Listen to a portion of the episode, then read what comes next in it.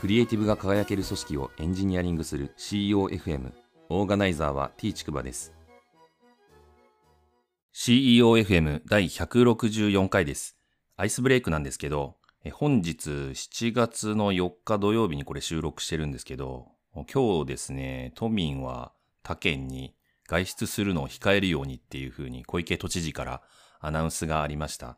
実はですね、7月の末ぐらいにですね、本当はあの四国周遊の旅にですね、嫁ちゃんと一緒に出かけようみたいな話をちらっと言ってたんですよね。えー、ただ8月からあの GoTo トラベルキャンペーンみたいな政府がやる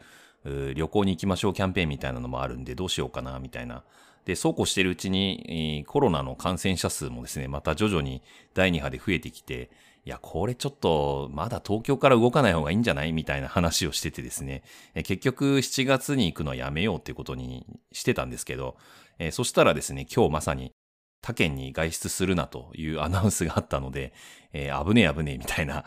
感じでですね、えー、まあ四国周遊の旅に行かなくてよかったねっていうふうに、まあ話をしてたんですね、嫁ちゃんと。まあただあの、8月からですね、この GoTo トラベルキャンペーンってずっと前から言ってるので、政府が。なので、これがどうなるのかっていう。で、東京都の人たちが旅行に行けないとなるとですね、え結構、まあ、他の観光地もですね、お客さんがそんなに増えないんじゃないかなっていうのを思うんで、まあ、なかなかこの政府のですね、方針もこのコロナの感染者数とかと、にらめっこしながらやっぱ進めなきゃいけないんで、なかなか難しい判断が迫られてるなっていうふうに思っています。本日の配信テーマなんですけど、アンコンシャスバイアスの存在をちゃんと認めようという話をしたいと思います。アンコンシャスバイアスという言葉ご存じない方のために解説を軽くするんですけれども、まあ、日本語ではですね、無意識の偏見というような翻訳で当てられています。自分自身は気づいていないものの見方や捉え方の歪みや偏りのことをですね、を指しますという感じです。まあ簡単に言うと偏見なんですけど、まあ自分自身がその偏見があるっていうことに認知ができてないと、無意識であるということですね。まあ仕事でよくあるのは性別とか上下関係にまつわる、こういうアンコンシャスバイアスがあるんじゃないかなと思います。えー、例えばですね、男性は育休が取れないとかっていうのもですね、よく言われる偏見ですよね。えー、ちなみに言うと私が今所属しているリブセンスではですね、男性でも、えー、育休をかなり取っている方が多くてですね、まあ普通に取れると言ってもいいんじゃないかなと。まあ当たり前なんですけど、えー、ただどうしてもですね、まだ男性は、まあ、女性が取ることはまあできても、男性が取ることはなかなか難しいんじゃないかみたいに思われてるっていうのは結構ありますね。実際にあの、リブセンスの方で、えー、男性で育休を取った方がいらっしゃって、その方があのニュースの記事になってたんですけど、まあ、その記事をですね、読んだあ私の友人がですね、えー、これ、筑波さんの会社ですよね、みたいな感じで、えー、言ってきたりとかした例もあったので、まあ、そんな感じでやっぱりまだ男性が育休取るっていうのは、あの、浸透してないなっていうのはすごく感じます。またあの女性は結婚したら出産するものだみたいな、あそういうイメージもまだまだ根強いんじゃないかなと思います。えー、あと、上司は部下よりも優秀であるべきだみたいな考え方も結構あるなっていうふうに思います。以前あの不動産テックのですね、なんか、まあライブトークみたいなやつをですね、聞いてた時に、えー、不動産会社のですね、大手の方で、かつあの新規事業とかをですね、生み出すみたいな部署にいる方がおっしゃってたんですよね。不動産業者ってやっぱりその、今までずっと同じことをやってるので、えー、部下よりもですね、上司の人たちが経験もあって何でも知ってるっていう状態なんで、ヒエラルキー組織の構造が非常にマッチしやすいんだみたいな、そんなことを言ってまして。で、逆に言うとそのアジャイルとかですね、いわゆるそのシステム開発の分野みたいなところで言うと、えエンジニアのその専門性っていうのは非常に多岐にわたっていて、まあ、上司よりもですね、部下の方がはるかに知ってるっていう例は山ほどあるんですよね。なんならそのシステム全体のことを全部知ってる人なんて皆無なので、えー、そういう意味で言うと、まあ、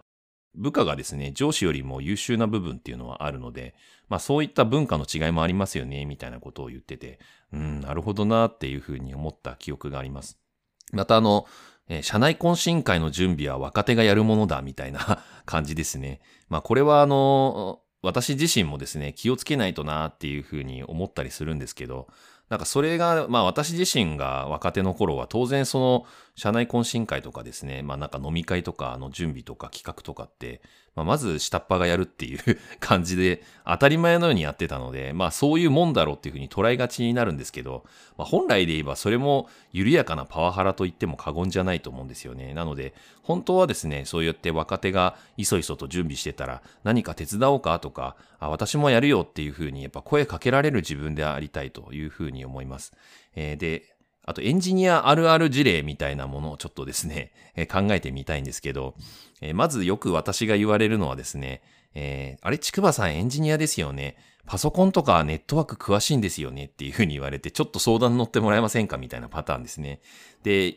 なぜかその自宅の Wi-Fi 環境の整備とかですね、えー、パソコンのトラブルとかにこう付き合わされるみたいなことって、まあ往々にしてあると。これはなんか IT エンジニアと言われている人たちなら、誰しもが経験したことあることなんじゃないかなと思うんですけれども、まあこういうのもですね、世間のエンジニアに対するアンコンシャスバイアスと言えるんじゃないかなっていうふうに思います。えー、またですね、あの、私はあの、ウェブエンジニアですっていうようなことをですね、周りに言うようにしてるんですけど、そうすると、あ、ホームページ制作できるんだ、みたいに言われて、んみたいな感じでちょっとカチンとくるみたいなところがあってですね。まあそれはあの世間の人たちであればですね、まあ知識がないということで、あの、特にまあそんなにこう何も言わないんですけど、まあ、ホームページ制作、まあ、そんなもんですね、みたいな感じでごまかしたりはしますけど、まあ、厳密に言うと私の場合はサーバーサイドエンジニアの方が、まあ、メインなので、ホームページ制作っていうとですね、どちらかというと、まあ、一般的にはデザイナーとかフロントエンドエンジニアとか、まあ、そういった人たちが、まあ、あと HTML コーダーとか言われてる人たちがやる分野なので、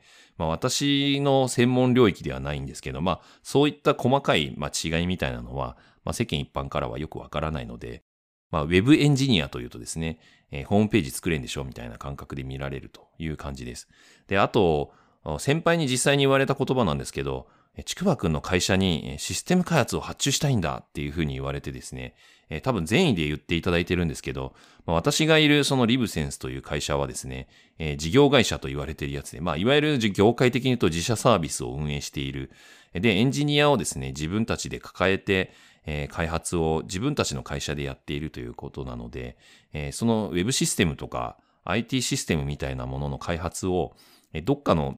会社さんからあの受注して、えー、食いつないでるみたいな会社のビジネススキームではないんですよね。でもそういうビジネススキームみたいなこともですね、えー、世間一般の感覚の人たちからするといまいちよくわかってないと いう感じで、まあこれも広い意味でアンコンシャスバイアスというふうに言えるんじゃないかなというふうに思います。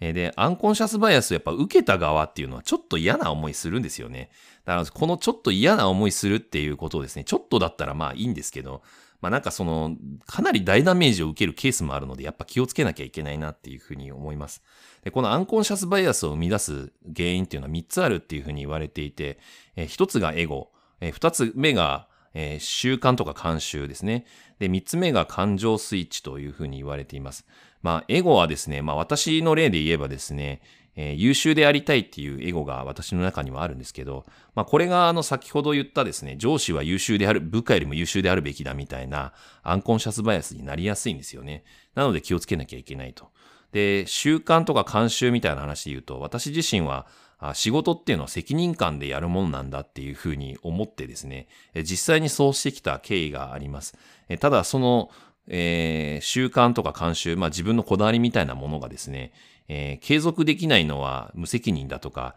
言い出しっぺなのにお前や最後までやんないのかみたいな感じで、やっぱりどうしてもムッとしちゃうっていうか思っちゃうみたいなところがあって、えー、そういうふうに人にレッテルを貼ってしまうみたいなところが自分にはあるなっていうふうに思います。えー、またあの感情スイッチに関して言えばですね、私はあの権力による強制みたいなのってすごく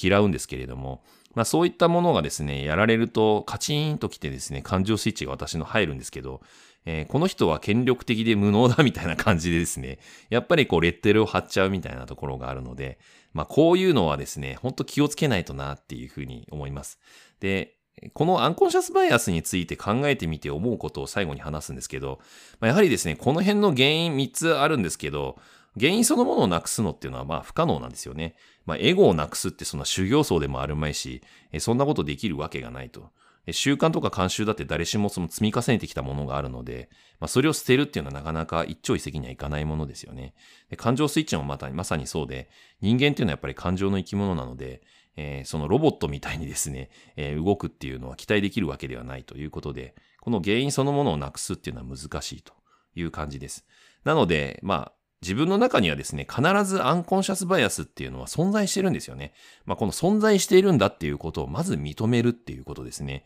で、それに気づいた時とか、まあ、指摘された時にですね、まあ、それも受け入れるっていうことが大事なんですけど、まあ、この部分がですね、一番難しいなっていうふうに思います。やはり自分自身にですね、誤りがあったんだ、偏見があったんだっていうふうに指摘された時に、うってなってですね、えー、やっぱ感情的にはですね、反発心みたいなのが芽生えるのが普通なんですよね。で、この感情にですね、打ち勝たないといけないみたいな側面があってですね、まあこれは結構ですね、大変ですよね。自分がそこまでこう謙虚になれるかどうかっていうのを問われているので、大体はですね、お前何言ってんだ下っ端のくせにとかですね、お前なんかとりあえず結果出してから物言えよとかですね、えそういうことを言いがちになるんですよね。社会的に成功している人であればあるほど。でもそういう風な態度をとってしまってはですね、このアンコンシャスバイアスを乗り越えることっていうのはやっぱできないかなと思うので、まあ、そういうのをですね、ほんと気をつけないとなっていう風に私自身は、あ自制の念を込めて思っています。最終的にやっぱ思うのは、この、アンコンシャスバイアスみたいな、まあ自分がその反応してしまうみたいな時っていうのは、やっぱ反射神経的にですね、やっぱやってしまってると思うんですよね。なので、その、そういうなんかパーンって返すような、あの、打てば響くじゃないですけど、そういう反応をするっていうのを、やっぱ抑制しなきゃいけない側面っていうのはどうしてもあって、で、そういうふうに一個、ちょっとグッと自分の中に受け止めてですね、一瞬ちょっと考えて、えー、いろんなことを思い巡らした後にですね、えー、言動をとっていくみたいな、その資料深さみたいなものが求められていて、えー、それができるようになっていくとですね、え、いいんじゃないかなっていうふうに思うんですけど、まあそうなるためには、まずですね、この今日の配信テーマなんですけど、この自分の中に必ず存在しているアンコンシャスバイアスっていうのをですね、今ちゃんと受け止めて認めなきゃいけないっていうところですね。このちゃんと真正面から受け止めるっていうのは相当難しいなっていうふうに個人的には思うんですけど、やはりそれを乗り越えた時にですね、資料深い行動とかですね、言動みたいなのが生まれていくんじゃないかなっていうふうに思っています。第164回の配信は以上です。ご意見ご感想などあれば、Twitter アカウント t ちくばまでハッシュタグは CEOFM です。